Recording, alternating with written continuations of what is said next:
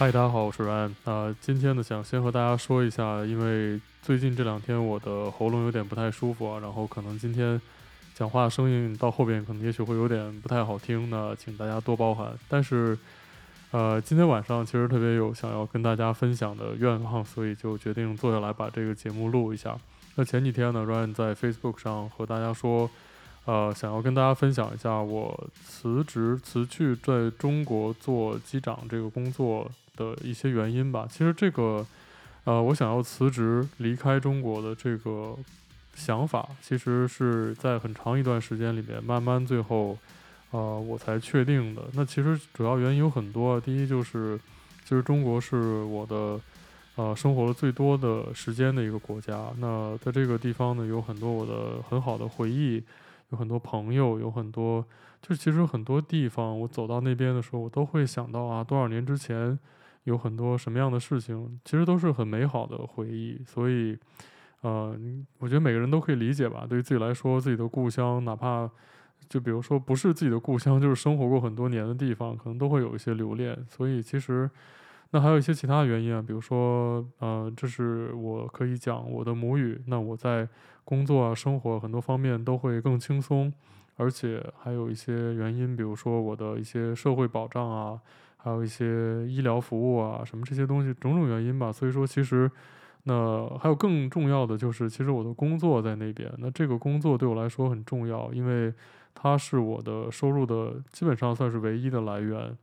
那让每个人决定要放弃自己的收入，离开自己生活习惯的地方，我觉得这是一个，呃，可能不是很容易下定决心的事情。但是其实有那么一些事情，然后接连不断的发生了之后，呃，让我慢慢的最后就决定要，呃，离开这边了。然后，而且这个决定到最后，我是，呃，还是觉得。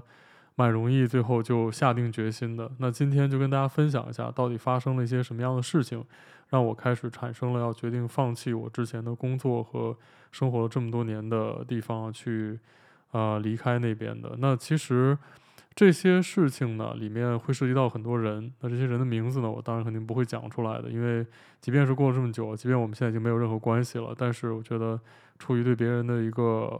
最后一点点的这种基本的尊重吧，那也算是，我觉得没有必要把别人的名字讲出来。但是如果有人听到这个事情之后，觉得是我在讲这个人的话，那我也希望你不要对号入座。假如说你真的干过这样的事情，那我觉得你也应该反省一下自己为什么会做这样的事情，对吧？如果你觉得听起来不那么好的话，那当初为什么要这样做呢？另外呢，我可以保证，我讲的这些故事呢，全都是真实的，我没有做任何的加工和修改。我不会为了就让我听起来好听，或者是把别人讲得更难听，而去专门的做了什么改变。其实这些事情本身就是这样子的，只不过，呃，也许说出来真的摆在这个灯光之下，可能听起来真的有点不太好。那 OK，我们就先聊一聊啊，这个其实有很多很多事情。那我其实今天也没有专门去做什么准备，所以我今天就是想到什么讲什么。呃，首先呢，其实我印象最深的一件事情啊，就是其实说起来这件事情，我想跟大家讲，可能很多中国的朋友都会用什么微信的朋友圈啊，用微博啊，我是完全没有这两样东西的，我已经，我根本就没有微博这个东西，然后微信朋友圈，我之前很早之前用过，但是十年吧，最近的十年我都没有用过朋友圈这个东西，微博我也没有用过啊，对。所以为什么会有这样的事情呢？就是我是怎么样就戒断了这两个几乎所有人都会有瘾的东西。其实以前我工作的公司啊，它的这个行政管理结构是，呃，飞行员的头上面的这一级，并不是直接受到这个飞行部这个 Flight Operation Department 的管理。那么我们都是隶属于这个部门，但是在我们头上会有好几级不同的 Team Leader，那中国就叫领导了。那我的头顶上会有好几级的领导，那么这个领导的体制呢，在我之前的公司还是有点像军队的那种感觉啊，就是会叫小队长、什么中队长、大队长这样子，就是队长。那那你你可以想象，就会有什么小队、中队、大队这样子，所以整个飞行部下面会有几个大队，然后每个大队里会有几个中队，中队下面会有小队，就好像士兵一样。然后那那当然，作为普通的飞行员，特别当时像我是一个副机师的话。那你就是整个食物链的最底层，就是 所有人都可以随便踩踏你的那种感觉。那当时其实我觉得我的工作啊什么还挺顺利的，因为我的那个大队长他是一个蛮好的人。说实话，其实他是我见过的这个在做领导的这些中国的这些个航空公司，就我之前的航空公司吧，这些个领导里面呢，其实是呃，我觉得最接近于能理解其他人的感受，然后会照顾别人感受的这样的一个人。那当然，后来他也发生了一些变化，我没有觉得说他不好的意思，但是我觉得这是我觉得蛮遗憾的事儿。那继续说刚才的这个事情，就是那我的这个当时的大队长，或者说我的这个大队级别的管理里面，其实不只有我刚刚提过的那位，就是蛮照顾我们大家的那位大队长，那其实还有另外一个，呃，有一个副职的一个人。那么这个人啊，其实我对他的印象是发生了很大的变化。那刚开始接触这人的时候呢，也许是我涉世未深啊，我觉得这个人是一个非常有意思的人，就是他会他的英文还蛮好的，然后他也会讲很多有意思的事情跟我们聊天啊，然后一起飞的时候也挺平和的，然后还会跟大家随便开玩笑啊之类的，就会让觉得他是一个蛮蛮有趣，而且可能生活还蛮丰富的人。但是后来我慢慢的经过一些事情，发现这个人不但很无趣。而且他的生活也很无趣，那他其实只感兴趣两件事情，就是权力和钱。那么其他那些个东西全都是装出来的，都是一些表象。就是他其他的那些个表现，很多其实都是和他的权力欲望和对钱的欲望的一种延伸。就是他可能想要获得更多的钱，获得更多的权力，他才会。获得那种就表现出来那种想要很强烈跟你沟通的欲望，然后去想要了解你，想要知道你是怎么样。那么在一个非常伪善的一个平易近人的表面之下，他的目的实际上是想要知道你的真实想法，想要知道你这个人到底是怎么样的一个人，想要知道他可以怎么样用什么样的方式去控制你、操控你、去 manipulate 你，然后去把你变成他的一个 puppet。这是真的很邪恶的一种想法。那我后来。察觉到他会做这样的事情，是源自于一次对我来说非常重大的打击。就是曾经有一次呢，我在我的微信的朋友圈里面发了一句话。那其实我现在已经有点记不太清楚我到底说的是什么了。但是这句话里其实没有任何的问题。呃，好像当时是因为我看到了一个什么新闻，然后我对这个新闻有了一个评论吧。但是他当时呢就。呃，首先我是不知道这个事情有这么夸张。那么我们当时这个大队里面是有专门的人会监控我们每个人的微信朋友圈里面在讲了什么的。这个真的很可怕，因为我们这个大队里有很多人很多人，有很多技师，还算是蛮大的公司。那么会有人专门劳民伤财的，让人去不停的监控我们都说过什么话，然后看到了之后还会去挑出来他们觉得那些不太合适的，感觉他不喜欢的，然后还会用来找你麻烦。那我当时发了这个事情之后呢，就简单的一两句话好像是，然后就被这个人看到之后呢，就报告给这位副职的这个大队长。那很快他就打电话给我，他说你呃你这个，当时他是安排别人打电话给我，说你这个现在来办公室一趟。我当时是休息日嘛，然后在家里面很放松，正准备不知道做什么，看电视也好啊，然后突然接到了一个这样的电话，我还以为发生了什么事儿啊，就赶紧去公司里面。那我到了公司之后呢，就他们的气氛就很严肃啊，然后就说上来就说你把你手机拿出来，呃，我说手机怎么了？然后说你手机刚才发的那个朋友圈里面那句话是不是在影射我们？我当时就听完这句话之后，我就觉得这是我听过的最 ridiculous 的事情，就是这就好像是别人在路上突然说了一句，呃，你长得像条狗，然后呢，你就站在这个人旁边啊，或者你站在他离很他很远的地方，然后你就走过去跟他说：“你凭什么说我长得像条狗？”就是这样子的，就好像人家根本就没有来骂你，但是你远远的就要跑过来说：“你你为什么要骂我？”就是这种感觉，就是真的匪夷所思啊。然后当时我就觉得，然后我就解释了一下，我说：“这个跟跟你们真的没关系啊。”然后完全是我自己在呃讲一些别的事情。但是就是不行，就是我觉得你是在讲我，所以你就必须得把它给我删掉。我看了不爽，我就要你把它删掉。那这个突然就让我感觉到这个非常可怕，因为我们之间是同事的关系啊。说的可能在中国话一点，也许这是一个上下级的关系。但是不管怎么样，这是个工作场合，对吧？然后你和我是同事的关系，同事的关系之间，那我们是有合约来保障的。那合约里面规定没有规定同事之间有这种啊，我要服从你我的日常生活的内容。那假如说这样的事情我要服从你的话，那是不是假如说有一天晚上你叫我去你家里给你做点什么，我也必须要服从呢？对吧？这两个事情没有什么本质上的区别吧？那当时我就说我不删，因为我觉得这个是我自己的私人的范围，我凭什么要听你的要求呢？即便你是我的领导，我也很害怕你会，呃，对我做些什么事情。但是我还是不想去做这样的事儿。那就一来二去之后呢，这个气氛就很僵了。然后这时候他就甩出来一句让我现在都很难忘的话，他说：“如果你不删的话，没关系。你不是很喜欢出去旅行吗？对吧？那以后如果你想要这个申请一个长假，这个事情我到后面再给大家讲啊。所谓的 so-called 长假，你想申请一个长的休假呢，我就不批给你。”我就拆成一天一天给你批，让你哪儿也去不了。然后我当时听完这句话之后，我心整个就凉了，因为其实在这之前，这个事情应该发生在我进公司大概两年左右吧。这个人他是我第一班波音七三七飞行的时候跟我一起飞的机长教员，也就是说，我其实真正的去上手飞波音七三七是跟这个人在飞的。那我其实对他一直很尊重，我一直觉得这个人。之前也帮助过我很多，而且就是那一套虚情假意的东西，当时我也很受用，嗯，所以说呢，当时我就觉得这个人设崩塌，我觉得这个人怎么会是这样的一个人呢？我当时特别的委屈，我就觉得，啊，就是真的是看错人了，我我的眼睛瞎了，就是这种感觉。然后，而且我其实当时也很气愤啊，因为这是赤裸裸的威胁，这种东西如果说在一个任何一个国家，我相信在中国。如果你有证据，比如说我录下来这段录音对话的话，这个就是威胁啊，威胁是犯法的。所以说，我觉得这个人他受过，应该是受过蛮好的教育，如果没有记错的话。那不管怎么样吧，就说这种明显大家都能知道是违法的事情，但是他可以毫不犹豫地说出来，所以我当时觉得啊，简直是真的是，第一我觉得开了眼，第二我觉得瞎了眼，所以。我当时觉得非常痛苦，就听到这个事情。第一，我觉得我很无助，我没有办法，我没有选择，我能继续吗？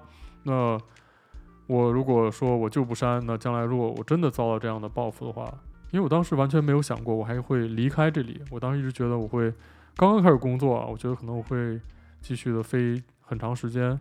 那如果以后我连出去旅行的这个，而且他真的很会抓住我的软肋，这就是我开始跟大家讲的，就是他虚情假意的。很很好像很平易近人的去套你的各种各样的私人的生活，了解你最喜欢的东西，了解你最舍不得的东西，然后他将来找到有朝一日，他一旦能够这个需要这个玩弄你、摆弄你的时候，他就去去专门伤害你最难受的地方。这个就是他对我的了解，然后后来用这个东西来来对付我，所以，呃。这样的人其实很多，说实话，我遇到过一些。但是像他这样的人，是我在进入社会之后，算是遇到的跟我直接正面接触的第一个人。所以这让我觉得特别可怕，就是人怎么会有这样的一面？那其实后来这很多年，我一直在尽量的告诉我自己呢，这样的人其实是不是一个到处都有的。那我在和其他人交往的时候，我是不应该去用这种方式来提防别人，来去。看待别人的，但是确实，如果这样的人经常在你身边生活，很难想象会让他周围的人变成什么样的人。那 OK，这件事情结束了之后，我当时非常伤心啊，我甚至在回家路上有一点忍不住在流眼泪，因为我当时真的是非常非常痛心，就是这算算是我遇到过的最难过的事情之一了，我觉得非常的痛苦。所以这件事情之后，就让我开始有了一点觉得，也许我将来要摆脱这个环境的想法。但是具体怎么样摆脱，我当时完全没有头绪。但是无论怎么样，这个事情过后，我就开始觉得这个环境可能对我不是那么友好了。那后来我其实观察过很多发生在身边同事的事情啊，我才意识到，其实这个环境它不是对我不友好，它是对所有的人都不友好。只要你对你的领导的利益有一些威胁，或者他觉得你对他有一些威胁，或者甚至就他单纯的不喜欢你个人的好恶。他都可能会影响到你的生活，所以这件事情算是对我触动蛮大的一件事儿。那刚刚说起来这个长休假，那不让我休，那还想多说两句，就是这也是我之前决定离职的一个原因之一。这个所谓的长休假，在我之前的公司，之前如果你们看过我的那个 YouTube 节目，讲中国跟日本飞行的一些区别，那我之前那个公司它的政策呢是每年呢有五天的年休假，只有五天啊，这个五天是法律规定你必须要休的。那五天年休假可以干什么呢？一年三百六十五天啊，然后只有五天的休假，那说起来真的感觉很可怜。想去什么地方玩的话，可能这个连连这个 就是。酒店或者是什么地方还没逛，还没逛舒服，然后就要准备回家了。然后，但实际上还有一个七天的疗养假，这个疗养假很难请。就说有的时候这个公司开心就给你批了，不是说公司啊，你的领导开心就给你批了。有的时候你领导不开心，或者他有什么想法，他想要完成更大的他上面的领导的一些工作指标啊之类的，他就不给你批。那他就要你去这个，因为这个不是法律规定的啊，所以你不休也没关系。所以说这个。理论上的这十二天假呢，运气好的时候，也许你可以把它都请了；那运气不好的时候，也许你就只能休五天，大概就是这样子。实际上呢，在中国的这个民航系统里面，还有一个叫做探亲假的东西。那么这个探亲假的时间很长啊，它可以，如果没记错的话，可以是按月计算的，可以有一个多月的时间。为什么会有探亲假呢？其实这个东西的存在非常合理，因为很多机师啊，这些呃做空勤的人员，他没有办法在自己的。家乡生活，那肯定是去别的城市去工作啊，去其他的基地。那又因为工中国这个工作环境啊，不能通勤运行，所以说很多时候就背井离乡的感觉，常年不能回家看望父母啊。甚至是有人，我以前就有机长的同事，他的妻子是住在另一个城市的，就就这种这种分隔。那你总要给人家一个家人团聚的机会吧？这个父母需要跟孩子团聚，这个夫妻需要团聚，这个都是人之常情啊，这是人伦。这个假期我曾经非常认真的，这个假期的规定呢，其实是写在公司的运行手册里的。我曾经拿着这个手册到我的公司里面去找负责审批我们休假的人。那么这个负责我们审批休假的人呢，是书记。那关于书记呢，也有更多的话题，等一会儿再跟大家聊。可能很多这个不是在中国大陆长大的朋友都不知道书记是一个什么样的职位。那 anyway，先说这个事情啊，就。我就找到了这个书记啊，就说：“那你看，你这个公司有这个探亲假是吧？我想请这个探亲假，换来的是一顿嘲笑啊！就是这这这东西，你觉得你能请得到吗？那种逻辑的感觉啊。他虽然当时没有说这句话，那意思就是说，很多人连七天疗养假都请不到，你还想请探亲假？你是不是在搞笑？然后后来大概意思好像就跟我讲说，这个假是请不了的，没有这个假就完了，大概就是这意思。然后就是。”就相当于是说，写在书上、写在手册里面的东西，我就告诉你说没有。别看他写在那儿了，但是我有权利把它，就假装让你看不见，就这种感觉，就等同于这个印出来的国家承认的一张法定的货币，我就告诉你说它是一张废纸，而且你还就必须把它当做废纸一样，当着我面给我撕掉，就这种感觉，很不讲理吧？那这个，所以这些假期呢，就基本上都是没有的。然后。那这个，当然，也许现在我最近听了一些机师朋友跟我讲，可能说现在这个休假请假制度改善了一些，那这个是个很好的消息。我真的希望大家都可以获得更多的休假的机会。而且当时这个休假呢，给我造成的一个困扰，还有一个就是说，你像我之前这个副的大队长就威胁我说，他可以把我的休假改变，或者把我申请的休假拒绝，或者把它拆成很短很短的那种，让我哪儿也去不了的这种短短休假等等。这个事情真的是他在开玩笑吗？并不是，他真的可以做到，而且不但是他可以做到，很多人都可以做到。那给大家讲一个我真实的经历，就是之前曾经有一次呢，我计划了很长时间啊，想跟我之前的女朋友一起去台湾啊，骑车环岛。那当时呢，我们把机票已经买好了，然后在台北的一家捷安特的租车店，然后我们也租好了单车，那一切都安排妥当了，就准备第二天。就要去起飞去台北，然后就开始我们的旅行了。在这个过程当中呢，我们还查了很多台湾那些很有意思的地方，比如说像花东纵谷啊，然后还有呃花莲啊、台南啊那边那些非常漂亮的海海岸的那些风景啊等等各种各样的事情，满怀期待。然后就在出发前一天晚上，我接了一电话，然后呢，这个是公司的呃就是机组资源吧，就是排航班的人打来的，跟我讲说。呃，你明天那个假期你要取消一下，因为有一个这个航班得你去飞。然后我说我这个假都请好了那么长时间了，而且都已经被批准了，而且我都准备好了。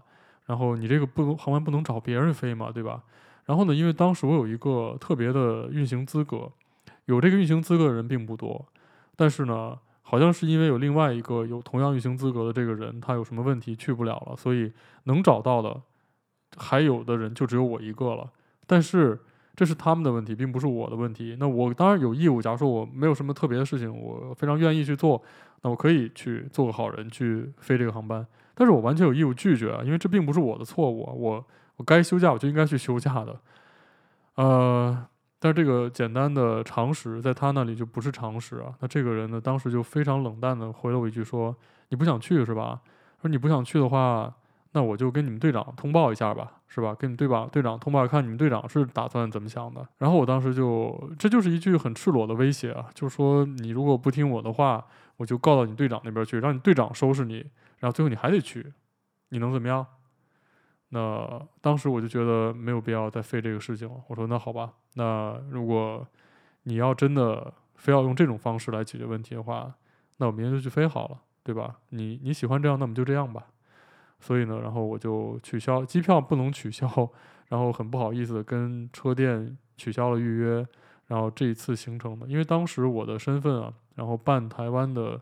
旅行的证件其实也很麻烦，所以当时这次没有去成之后，我后来就几乎没有再有机会去台湾了，所以这也是蛮遗憾的一件事情。那这件事情之后呢，还有另外一个事情印象也很深刻，也是跟这位副的大队长有关系的。这个就是过了很多年之后啊，我印象里我应该已经是，如果我不是做机长的话，那我应该是已经呃快要升级机长的那段时间里。有一天是我的休息日啊，然后我当时的手机坏了，然后我拿着我的手机，在一个离我家蛮远的一个电器城在修手机。那修手机呢，其实很快啊，那个人说大概两个小时就能修好，所以我手机呢就关机了，因为他要修理嘛。然后我就在附近转了转，吃了点东西，然后回去拿手机。打开手机之后，发现手机里有好多短信的推送啊，然后看了一下，说是这个副大队长呢。临时兴起要开一个会，叫了大概那么几十几个或者几十个副驾驶吧，去他的办公室里开会，说这个给你打电话没人接，然后呢，现在你看到之后要立刻紧急的给我回个电话，啊，然后我就回了电话之后呢，就说你去哪儿了？你手机为什么关机了？然后我就觉得这真的简直就像我在跟一个小朋友讲话一样，就是人的常识啊，是多么宝贵的一个东西，你会觉得。就我的休息日啊，我的手机关不关机关你有什么事情，对吧？我爱关机关机，我不关机就不关机，这是我的选择，这这有什么问题吗？但是 人家就不是这么想的，人家就觉得你就是哎，所以这个这个观点我等下再跟大家讲，就说人家就觉得你手机得一直开着，然后我随时找你都能找到，那我是什么呀？我是国家的特勤人员嘛，对吧？我是什么？这种这个收入超高的那种私人飞机的驾驶员嘛，对吧？我就一个普通的打工的一个人啊，我的休息日就是我的休息日，跟你没有一毛钱关系。Anyway，那我就去呗。然后不停地跟我强调说，你要赶紧来，你要快点来。那我就说好。那当时呢，因为是夏天啊，我生活那个城市很热，就穿着短裤。然后呢，我就直接打了辆车就奔到公司去啊，我就上楼去了办公室了。打开门之后，我一身大汗，然后进了这个办公室之后。第一句话看到我之后说：“你看看你自己什么样子。”啊，我说 什么什么样子？我说这个怎么了吗？这个公司的规矩不知道吗？到到公司来怎么能穿短裤呢？你这个是什么形象，是吧？你这个对我们有一点尊重吗？哎，然后我就说，就不是着急嘛，我我再回家换个衣服，然后再过来，是不是会可能都开完了？到时候都，我说这不是急嘛，就顾不上这么多了。你这么着急，让我赶紧过来，那我就。就直接就过来了，然后出去，赶紧出去，然后这个就是很没有、很没有这个礼貌的这种讲话。一个四十多岁的男人啊，就是也不知道应该是四十多岁吧，这个对人一点基本的尊重都没有。就是你出去，你出去，回回去换衣服去，不要在这站着。大概就是这样讲的。然后，OK，那想让我换就去换呗。然后我就回家回家了。在我回家的路上啊，最搞笑的事情，我接到一通电话，是他的秘书打给我的，说你怎么走了？然后我说我他不是让我回家换衣服吗？那我就回去换衣服哈，我当然得走了。这个说你的意思你听不懂吗？就让你在门口好好待着，反省一下。然后这个，我就突然觉得，就是是我不懂中文，还是说我真的，就是还是说他不会讲中文啊？你如果想要在门口反省一下的话，你可以告诉我，对吧？然后我当时就哭笑不得，我都已经快到家了，然后我就回家换了一身这个正装，然后我就又回去了。回去的时候，他已经把那些副驾驶都送走了，然后就剩我一个人，然后坐那儿，然后就说：“哎呀，你看你这是什么形象啊？你这样子对我们这些领导有什么尊重吗？对吧？你看大伙儿开会都穿的长的衣服，都穿长裤子，就你穿个短裤，你这什么态度啊？”我说：“我就解释一下刚才发生的事情啊。”然后就好像没有听到一样，还是在说那样的话。所以我就觉得，后来我就我就想到，这个就说。他其实并不在乎到底发生什么，他只在乎一件事儿，就是我想要骂你，我想要发泄我的情绪的时候，我就是想要这么做。你只是就一滩肉，你只是这么一块一块会讲话的一个活的这么一个肉肉块在这个地方，然后我就不停地骂你，你就是一个一个沙袋，然后你只要听着就好了。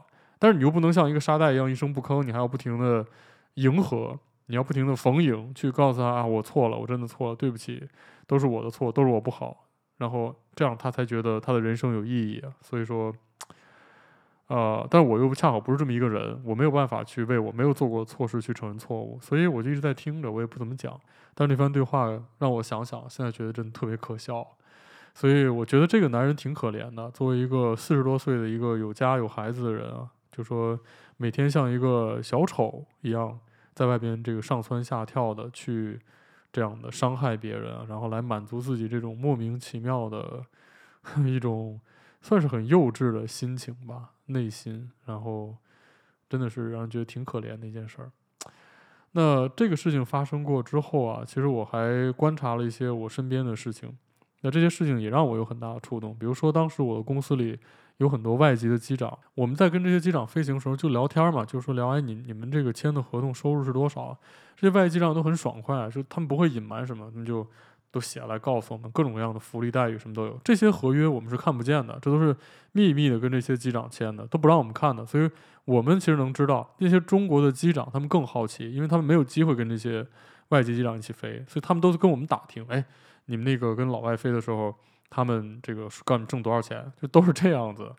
然后呢，但是这些外机长他们也开始都比较大方，就告诉我们一些实情。所以看到这个数据之后，我就特别震惊啊！他们的收入呢，其实是我们中国机长的将近两倍，加上各种福利的话，特别夸张吧？你想象一下，你跟另外一个人干着同样的工作，受着同样的辛苦，别人拿你两倍的钱，你是什么心情，对吧？然后呢，后来就有一些中国机长很不受、很不高兴啊，就把这事儿呢就跟公司反映。那公司说了一个特别搞笑的是这个回应啊，就还回应了一下，讲的是说呢，说你看人家人家的这个早年的这个训练啊，付出了很多辛苦，很多都是自己掏腰包去训练的，这都不容易啊。就说你们有遭这个罪吗？对吧？你们之前有那么辛苦吗？你们有自己掏腰包训练吗？对吧？你们没有受这个罪，就不要想拿这个钱。这这这有关系吗？对不对？我们通过什么渠道成为了中国的技师，成为了中国的机长？这跟他们通过什么渠道成为了美国的机长、英国的机长、澳大利亚的机长有什么关系吗？最后大家在一个公司里工作，做一样的工作，难道不应该拿一样的钱，有一样的待遇吗？嗯，就是不可以。那是说公司没有这个钱，开不出来这个级别的工资给中国的机长吗？完全不是，因为。他们每年到年底的时候都会吹嘘一下我们这一年盈利了多少钱，那个钱拿出来一小部分去平衡所有人的工资，绝对没有任何问题。问题就是说我只是不想把这个钱给你而已，你就只值这个钱，那个外国人就值的钱比你要多一倍，这就是他们的想法。所以我能说什么呢？那这种同工不同酬就让人很愤怒了。那其实呢，这个之外还有。更多让人觉得不能接受的事儿，比如说像这些个领导，像这什么副大队长。但是另外还有一个事儿，就是说为什么会有人愿意去当这些个什么中队长、小队长、什么大队长呢？当这些东西啊，不是说就是很多很多国家，就比如说我在日本，很多这些管理层的机师啊，他们工作很辛苦，因为他要承担特别特别多的工作，而且他也没有特权，他和我们飞的航班都是一样的。他的航班我们都能看得到，然后如果他有什么特权，你是一眼就能看出来的。而且很多有的时候 stand by 的话，没有机长可飞，他们就要冲到这个前面去，满头大汗的去跟我们一起飞。这个事情我都遇到过好几次了。所以说，但在中国呢，如果你要是当这种领导，你就有很多特权，比如说你可以随便去改变你的航班。今天你想去飞新加坡，你就打电话过去说，哎，明天给我飞个排个新加坡的航班啊，我要去一趟新加坡。明天你就去新加坡了，就是这样的一个生活。你说，哎，明天我有点事儿，把我航班给换一下吧。你明天的航班就要换给别人了，那意味着什么呢？意味着就有的人明明是明天应该休息的，但是就莫名其妙的被安了一个航班，然后所有的生活都被打乱了，就是这样子。他会考虑别人的感受吗？不会，他只觉得，哎，我明天我有事儿，我打电话，这是我的特权，我就要这么干，就是这样子。所以很恶心吧？但是就是这样的。那这种特权有时候发展到毫不遮掩的境界啊。有一次我记得我还是跟这个。副大队长一起去飞的时候，我们坐同样的一辆小巴车去机场，我印象非常清楚。他就在我们车里面拿着手机打电话去要换航班，然后 肆无忌惮啊，就是觉得这就我就我本来就应该可以这样做啊，你们有什么意见吗？完全没有连想遮掩一下的这种想法都没有。所以，anyway，那除此之外啊，说起来这个。这种工作环境的东西，还有一个事情啊，就是有一点我觉得特别想说的，就是他会用各种方式去让你做一些并不属于你的工作，这也很过分，这就相当于是在强迫别人工作。那举个例子来说啊，我刚进公司不久的时候呢，我就被分配 quote unquote 让就让我去翻译很多东西，我当时觉得我是做飞行员的呀，我又不是翻译，对吧？就是就为什么要让我去翻译呢？这翻译有钱吗？啊，没钱，然后但是呢，最恶心的事情是，他会给你画一个大饼。他说：“哎呀，你看，这个公司啊，将来啊有很多岗位啊，可能都会这个需要人才。然后你看你们这些人啊，现在英语比较好啊，让你们多去翻译一些东西啊，这是一种锻炼啊。这个这是公司爱你们才会这样，你们要感恩啊，对吧？你看其他人他们都没有这个机会啊，给你们这些机会让你去翻译，这是对你们最大的关心。你们应该好好的去把这些事情做好，将来你们多历练一下呢。”以后哎，就有机会，我们再选拔一些这个人才来做领导的时候，你们这都是优先考虑的对象啊。那其实说这些话有意义吗？没有意义。主要就说，第一，这些全是 bullshit。这个 想当领导，就比如像那位就是副大队长，那是当然这个事情是算是一部分谣传嘛，所以我就不讲了。但是就只是靠你的个人能力是不可能当上领导的。而且为什么总要用当领导来作为诱惑呢？其实很简单。这个就应了中国的一句传统的老话，这是我非常厌恶的一句话，叫做什么“媳妇熬成了婆”。这句话什么意思？就是说你当媳妇的时候被婆婆天天欺负，对吧？你生不如死，总算有一天你变成婆婆了，你可以去欺负你的儿媳妇了。这是什么狗屁逻辑，对不对？就是你难道不应该觉得啊，我年轻时被人欺负成这个德行，我将来？做就变成婆婆的话，我应该好好的爱护我的儿媳妇儿，我应该好好的对待别人，我不能让别人再受这种这种伤害了。这是一个正常的人的心态。但是为什么会有这种扭曲变态的这种想法？就是一样子的，就是你们现在都是普通人，你们都被你们领导欺负，然后总算有一天，最后将来我就许诺你有机会能比别人更有可能当上领导，你们终于就可以去收拾别人了，爽不爽？大概就这种感觉。我只能觉得这真的是最恶心的一种思维方式了。但是这种事情你可以不做吗？不做的话是很难的，其实，因为就真的会有人告诉你说，你明天就把这个翻译完了之后几点几点给我送过来，就好像真的就是我的工作一样。那你不做这样的事情，可能会有很多麻烦，所以当时没有办法，就一直在干，很辛苦。因为当时我刚开始飞不久啊，然后还有很多我自己要学的东西啊什么的，还有我自己的生活要去，对吧？所以说到后来我实在受不了了。我有一次就觉得我受不了这事情，我不能再继续这样无偿的给别人干下去了，怎么办？那一大堆啊，好几百页的资料，全部扔到谷歌翻译里，机器翻译之后，直接复制粘贴到 Word 文档，然后就发给公司了。啊好像如果没有记错，那次之后就再也没人找过我翻译了。然后就这样，那那我尽量也是让别人知道我的英文很烂，大概就是这样子。然后就你们也不要再找我了，我做不好，那其他人来做吧。所以我觉得这也就是一种。算是我当时的一种躺平吧，就是大概这样子。那说完这么多事情呢，其实这事说完没有啊？还没有，还有两件事情啊。大家如果觉得烦的话，可以休息一下。那么有一件事情啊，就其实是和我的大队长有关系的，就是那个之前特别照顾我的大队长。这件事情他其实没有做错什么，但是他也让我觉得当时很痛心。这个事儿其实起因很简单，我有一天呢，当时去啊，这个要，因为我们有很多不同的基地，有一些基地之间来往是要靠坐火车的，有一些呢是靠坐公司的大巴车。那其实当时呢，这个我从我的公司的这个我的基地总部有两部车，分别去两个不同的基地，这两个基地其实离得不远，他们中间也是有火车可以连通的。那当时呢，这个我要去的那个基地的车，通常是停在我公司门口的一个固定的位置。但是那天恰好呢是去另一个基地的车停在那边，然后我当时完全都没有看那个车前面挂了一个很小的牌子，也是我自己没有注意看，我就习惯性的就把我的这个飞行包啊、箱子啊什么往车底下那个行李舱一放，然后我人就上车了，然后坐在那边我就开始放松。这车就开上高速了。开上高速之后呢，我的手机啊，当时我突然发现我忘在我的飞行包里了，就在车底下，我够不到。那我这一路上就只有一个 iPad 在手上，然后我就在那拿 iPad 在看一些东西啊。我的 iPad 也不能联网。然后呢，这车开到一半的时候，我觉得不对劲，我发现这车开到了一个我平时不熟悉的路上。然后我再仔细一看，这个车是去另一个基地的。我发现我坐错车了，我这个车要开到另一个基地去了。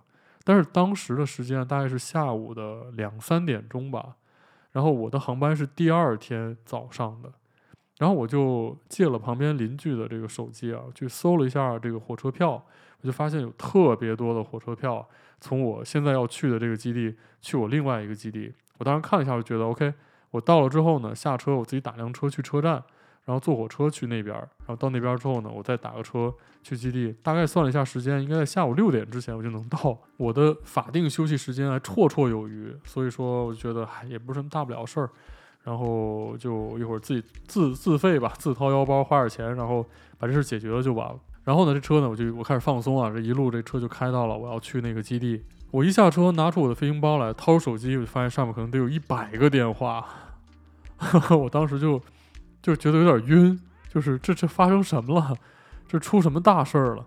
然后都是我之前那个领导还有他的秘书打给我的，然后我就回了一个电话，结果就劈头盖脸的一顿这个这个训斥啊，就是非常非常的，还是那那种感觉，就是完全对人没有一点点尊重的那种那种，就是他虽然没有使用侮辱性的语言，但是让我感觉就是那种非常不尊重人的那种训斥，就是在把你当成一个我的。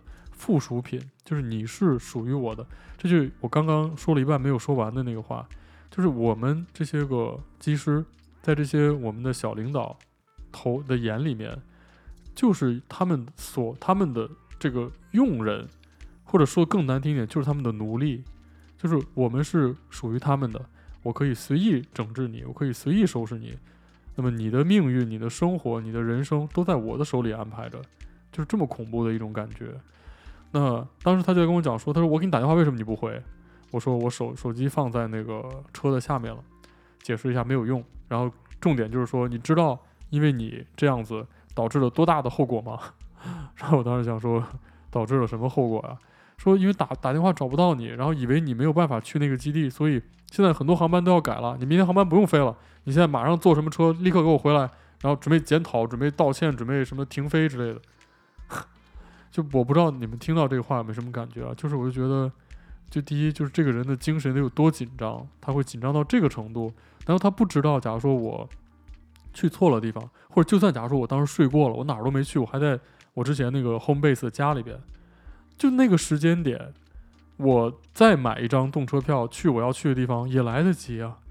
就是有这么紧张吗？对吧？非得要这样子的感觉吗？所以我觉得就特别不能理解。那后来我就跟他解释了一下，我说我有什么计划，我准备现在去那边。我说你可以不用去取消这个航班，或者不用找找别人去替，不用麻烦别人，我直接去就好了。那所以我就后来说呢，这个这个人是我见过的还算比较讲道理的人。就他后来他的这种就是就是这种奇怪的怒火，慢慢的平息了一点之后，他也觉得可能再这么折腾是更麻烦的事情。那如果我能确定我能过去的话，那这个航班就继续就好了。所以他就说：“那你如果都没问题，你就现在立刻去到那边给我打电话。”然后我就很快到了，到处打电话说我已经到了，一切 OK，时间也合理。然后明天航班我也可以飞，你看怎么样？他就说：“那就继续飞吧。”那当然，我回去之后还是把我叫过去啊，跟我好好的谈了一下这个事情。那首先我来承认啊，坐错车是我的错，这个没有问题，我不怪任何人，就是我不应该上错车，我应该看清楚再上车。但是这个事情后来的处理和发展，让我觉得这真的有点太过分了。大家都是成年人，就说我觉得他想要这个发泄这种对找不到我，然后这种给他带来这种紧张的感觉，他的紧张了。你作为领导，你难道不应该承担这些？就说一些压力嘛，这是你的这个工作的内容的一部分，你要承担你手下的人出了一些问题，这是你的责任，对吧？那你这点压力都承受不住，然后你要把这些压力一股脑还要抛回到我身上来，这个是一个领导该有的一个 team leader 应该有的 quality 嘛？所以说，啊、呃，但这件事儿让我也是 触动蛮大的，就是一个很好的人，他是一个真的很好的人，然后。最后慢慢也会变成这样子，让我觉得很 hopeless，就是觉得好像也就这样了，这个地方不会有什么变化了。那最后一次就是发生这个，就其实说到这个时候啊，我在这个时候其实已经基本上就有了要，啊、这个时候我已经在飞七八七了，已经在做七八七的机长了。那那个时候我已经其实在有要离开的想法了，因为过去这些各种各样的事情已经让我觉得受够了，我觉得。我不想在这样的环境继续工作了，因为这个环境真的既不公平，然后又毫毫无这种个人的价值。我觉得我在这个地方的成长，在他们或者说在整个环境的影响下，目的变成了将来我要变成一个去伤害别人的人。我不希望这种事情发生，那所以我也不希望自己继续被别人伤害。那但是在这个过程当中就又发生了一件事情啊，这个事情我可能说的顺序有点问题，应该也许是在。这个坐错车的事情的前面，因为时间真的很久了，我有点记不大清楚了。但是这个事情我记得很清楚。那么这个事情呢，就是有一次啊，我的这个邻居住在我楼上的邻居啊，他呢这个买了一架钢琴给他的孩子弹。那其实我们这个楼啊，就是那种普通的这种公寓楼啊。然后楼上的这个邻居也是我的同事，是一个副机师。然后他呢买了这个钢琴啊，没有跟我们打任何招呼，我就住在他家的楼下。然后呢，他从来没有告诉我说我们要买钢琴啦，然后跟你先说一声啊之类的这种邻里之间的这种互相通个气没有。就突然有一天，我在家里听到楼上有弹钢琴的声音，而且小朋友刚开始练，然后就也弹得很不好，就真的很吵。然后，而且他这个钢琴，我在家里自己听了一下，应该就摆在我卧室的上面，我真的觉得很崩溃，因为这个我们这个楼就是在。嗯，可能每个家庭的结构都有点不太一样。总之就是他那个钢琴的位置离我卧室的床非常近，所以他一弹的时候我就没办法睡觉。但是我印象里就是，呃，我有很多的这个就是要要白天休息的这这种这种状况，有时候要飞很晚的航班，然后可能需要白天睡觉，但是他白天呢就会长时间的让这个孩子练琴，那这个噪音我根本没办法睡，而且。可能大家也许不能理解，就说那你就是戴个耳塞啊，然后就可以了嘛。我非常担心的事情就是，如果我戴耳塞的话，我会听不到我的闹钟。那万一我睡过了，那就更麻烦。所以说我从来都不敢戴耳塞睡觉，那就没有办法睡着，经常是睡到一会儿就被弹琴的声音吵醒，然后就睡不着了。所以我有时候非常疲劳，但是我没有办法休息好。那这个事情就一直这样下去很长时间，我就一直忍着没有去讲，就觉得，哎呀，邻居嘛，就是忍一忍就过去了吧。也许过一段时间，可能孩子弹腻了，没兴趣就不弹了。因为我觉得那个孩子弹了很长时间，没有什么什么进展。我觉得说不好听，因为他可能也听不到。我就觉得小朋友没什么天赋，因为我我自己以前也练过音乐，所以说我知道有天赋的人弹上一个月之后会变成什么样。他真的有点。所以我就一直期盼这个孩子放弃，但是最后也没有。最后可能好像他的这个他的太太好像也在去偶尔弹一弹。总之就是很难听啊，就听听听不下去那种感觉。那有一天啊，就是发生了一件我很难忘的事儿。这个那天呢，我发烧了，生病了，病了之后很不舒服，我就在家里面躺着，然后我特别特别难受。我当时就很累，我就特别想睡一会儿，然后楼上就开始叮叮咣咣开始弹。然后我真的睡不着啊，我觉得特别特别的难受，然后我就从床上站起来，然后我就走到楼上去敲他们家门。敲开门之后呢，这个是太太跟孩子在家，可能还有一个钢琴老师吧，还有几个其他的小朋友在那儿。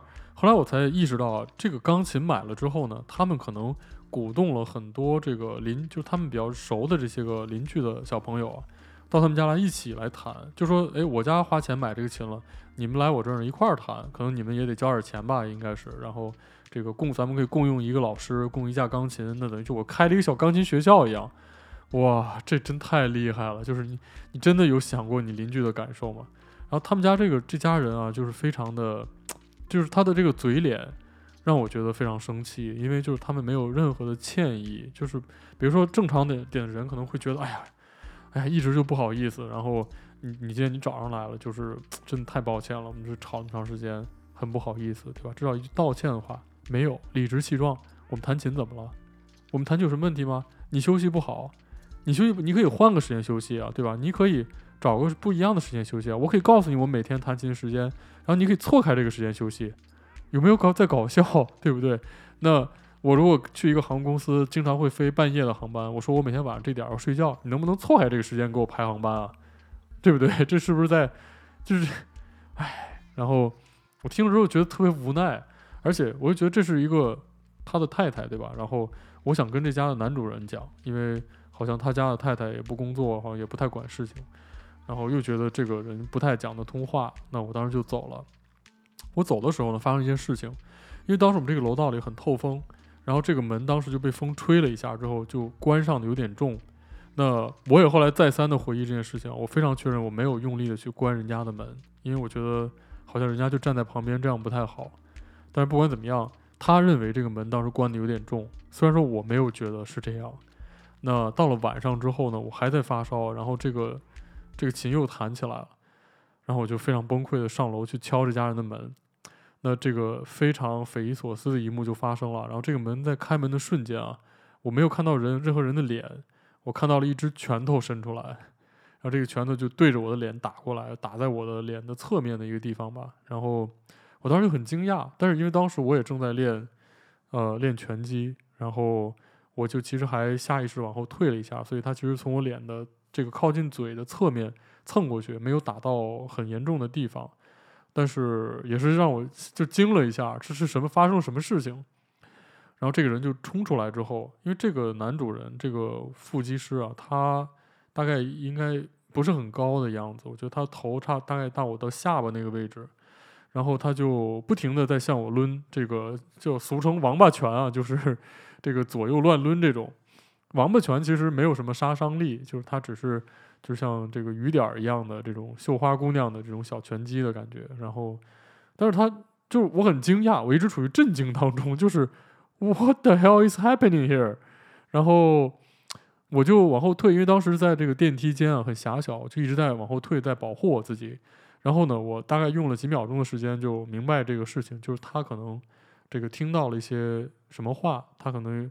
这个人的情绪控制有问题，因为这个人我之前跟他也接触过，我是觉得他的情绪蛮容易激动的。然后，总之吧，就是在他打了我几秒钟之后呢，我就开始想要不要反击，因为我觉得我一直在保护我自己，他并不会伤害我。但是我觉得如果我给他两拳的话，也许我会把他打坏，因为我觉得他这个人小小的，然后看起来又很瘦弱，然后我还挺怕把他打伤。那如果那样的话，也许我还要负什么责任？所以我就一直在想办法去去推这个人。那推了一段时间之后呢，他就开始去挠我的这个身体，然后在我的肚子上啊挠了几个很深的这个血迹出来，然后我就有点受不了了，然后我就只能是出于自卫的原因，我就去反击了两拳。那我印象里第二拳打过去之后，然后他就跑回家了。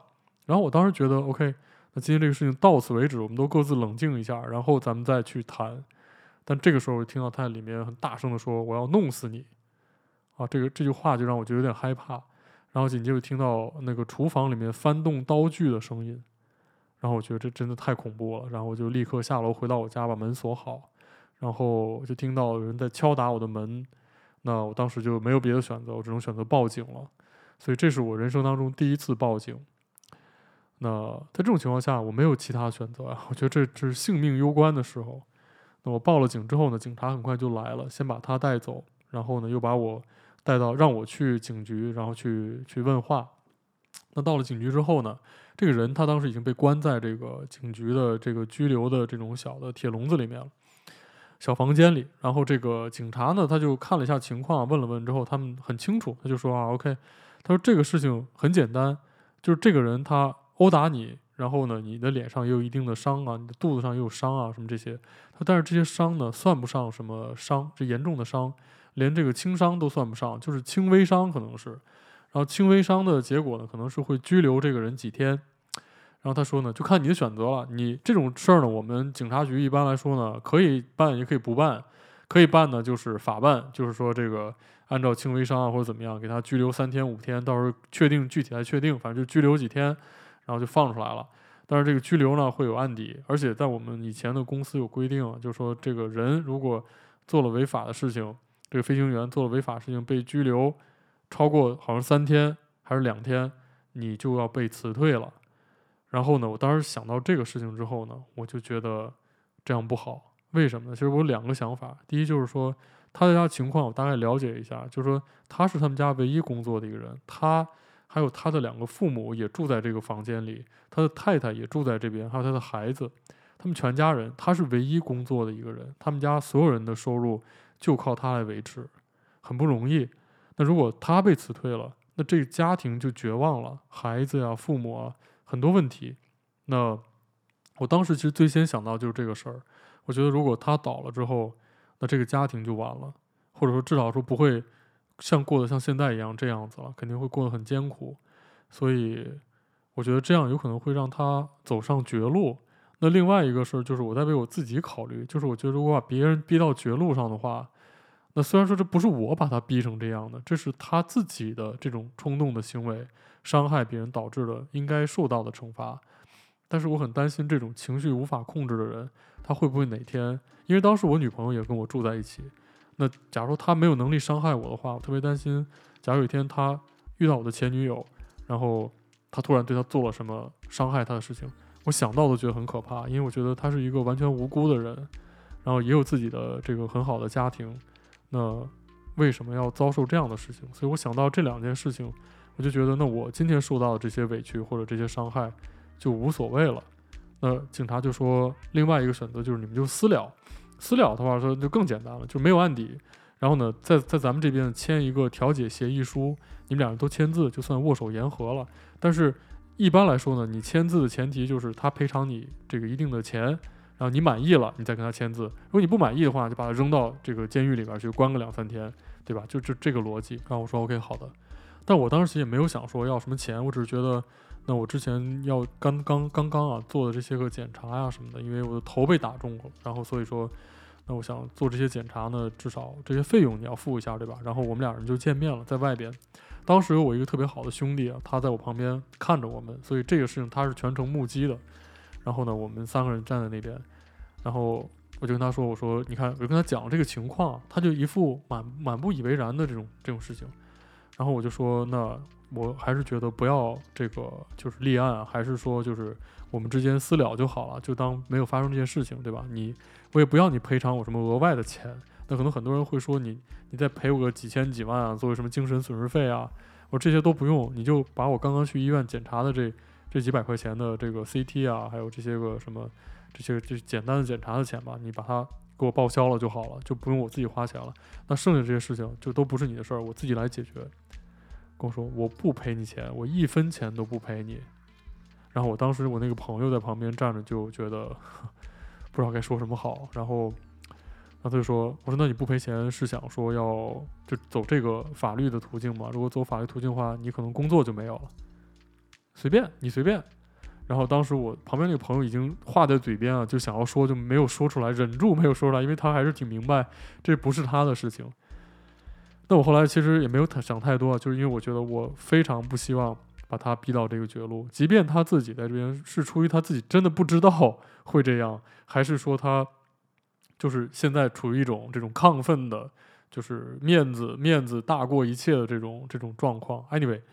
最后我就很简单的跟他说：“我说好，OK，既然这样的话，你一分钱也不用赔我，然后这个我也不追究你的责任，我们今天就到此为止，就当做什么事都没发生。你回你家，我回我家，然后从此之后咱们也就不要再来往了，反正 对吧？所以，但是今天的事儿到此结束了。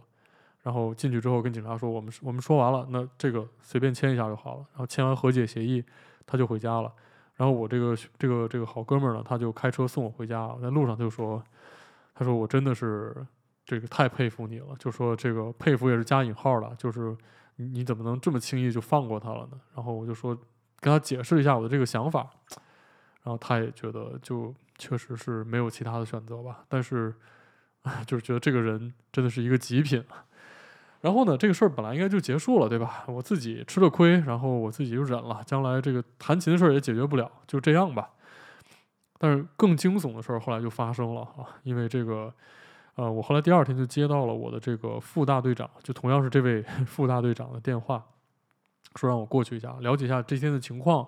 因为这事儿闹得很大，很多邻居都知道了。然后警车过来，这个事儿，然后就有人捅到公司里面去啊，给公司的一些人讲了这个事儿。然后呢，我就去把这个事情的前因后果啊讲了一遍，然后就说啊是这样啊，他说这个哎呀，这个人太不应该了，说你这个做的对啊，你没有这个跟这个警察要求追究法律责任，要不然的话这个这个人的工作就没了。然后说要不然的话这个公司的形象得蒙受多大的损失啊？他说你做这个太对了，说你这个很好很好。然后说这个你回去好好休养几天吧，这个休息几天休息几天，然后这个这几天也不用着急飞了，我给你安排休息。在家里好好休息一下，休息到这个身体恢复了，心情恢复了，到时候咱们再来飞。然后我一听，我觉得诶挺好啊，这个就说嗯，就是我倒没有觉得他说我好，让我感觉有什么好，我只觉得可以让我一直休息，这个挺好，我也很想休息一下。然后回去之后呢，我就买了张机票，我就找地方去旅游去了。在我去旅游的这个途中啊，没有没过了几天，然后就接到了这个公司的电话，说你你去哪儿了呀？然后我说我出去旅游了，然后说谁让你出去旅游的？我说这个某某大队长不是跟我说这个让我给我调航班让我休息几天，然后这个出去放松一下嘛，我就唱听他话出去放松一下了。然后对面不说话，待会说你现在马上回来吧。我说我人在好远的地方，我现在怎么能马上回来？然后说那你就买最快的机票回来吧。最后反正说的很严重，又不知道发生什么事儿，然后我说我最近买不到最快的机票，最快的机票好几天以后的了，那你就那天回来，啊好，然后我就回去了。回去之后呢，然后就把我叫到这个办公室里边啊，然后这个气氛就变了。后来我大概了解到发生什么事情，就是这家的这个女主人啊，这个没有工作的这位女主人，她在这个事情之后没过两天呢，就跑到这个办公室去啊，告了一状，去跟我这个公司这个副的这个大队长。讲了一个完全不一样的故事的版本，然后把我最后对他的这些个隐忍和和这个这个这个忍让，全部都当成是我，就是他们编了一个故事。这个故事核心呢，就是为什么我最后没有追究他的责任？为什么我最后没有找他要赔偿？是因为我心虚，是因为我做了错事在先，所以我不好意思找人家要这个赔偿，所以我不好意思去追究人家的责任。就编了一个这样的一个无厘头的逻辑啊！那当时我们在警局做的这个事情，虽然是没有正式立案，但是有警察签字盖章的这个当时调解的记录，那这个案情是很清楚的，是谁先攻击的谁，然后到底是怎么样，发生什么样的事情都很清楚。这个东西没有被当做是这个参考的依据，倒变成了这家人讲的故事，变成了他决定的一个根本的这个信息。然后他就依据这个人讲的故事啊。给我下了一个定论，当着我面跟我讲说，我觉得你没有办法当机长，因为你的情绪太太不稳定了，因为你太容易这个愤怒了，然后就你这种不能控制自己心情、不能控制情绪的人，你怎么才能去这个给别人去去当机长呢？对吧？然后我我认为你应该，我们要准备把你这个机长的这个职务给你撤掉，让你变成副驾驶。然后我当时听完这句话之后，我就觉得真是哭笑不得，就是说这个。被别人欺负的人，然后又出于这个良心吧，说实话，我我不觉得这是在夸我自己啊，我觉得这真的是良心，也有一点点我自己保护我自己的原因。然后我没有去追究这个人，这个人不但不不去感谢你做的这些事情，本来我们就互相平息，谁也不讲就好了。但是他为了保护他自己的利益，因为如果我不变得难看，那也许他会觉得他就要变得难看，所以为了保护他自己，他就可以捏造出一种谎言来去伤害别人。那么代价就是让别人连机长可能做不下去，这种恐怖的事情。然后我听完之后，当时呢就觉得这简直太可笑了。然后我就我没有去解释的意义。然后我就说，OK，那既然你觉得是这样的话，那如果你有这我，因为我不觉得他有这个权利啊，就是想让我变成副驾驶的话，那需要公司的讨论。我说，那你们可以把整个的事情拿到公司去讨论，没关系。如果整个公司都觉得我不适合做机长的话，那我完全没有意见。那到时候该怎么样怎么样，对吧？但是如果不是这样的话，那随便我我看最后的结果吧。然后我说这个事实就在这儿，我已经讲过了。那到底你们选择听什么的？那你自己决定。那当然，最后公司觉得这是一个很搞笑的事情，然后就完全没有理睬他的这个想法。那我还继续做机长。那后来应该是，应该是后来我继续去飞七八七了，然后去做七八七的机长，对我的这个工作啊，这个各种各样事情没有什么真正的影响。但是这件事情发生之后，就让我觉得这个公司、这个工作环境、这个周围人的环境，真的是太可怕了。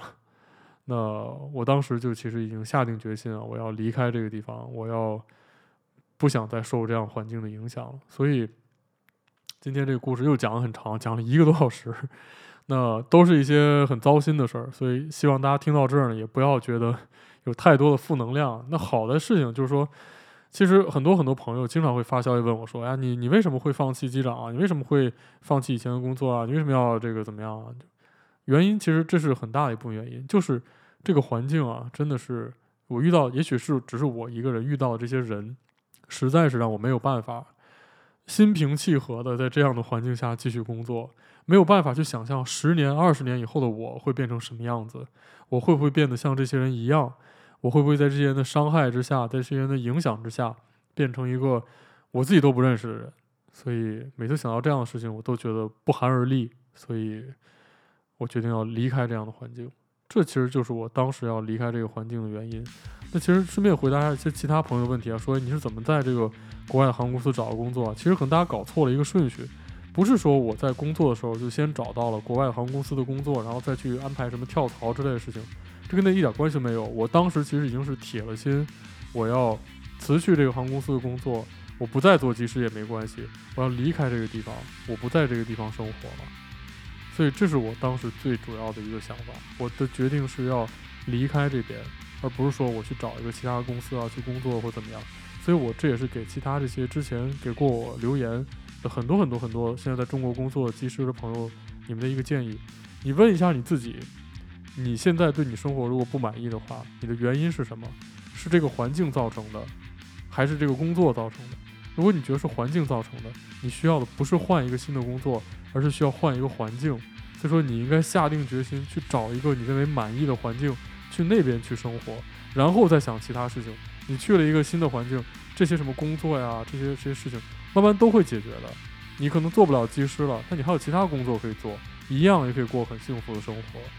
但是你就要清楚你到底真正需要的是什么。一旦你找到了这些东西，后面很多事情就很好解决了。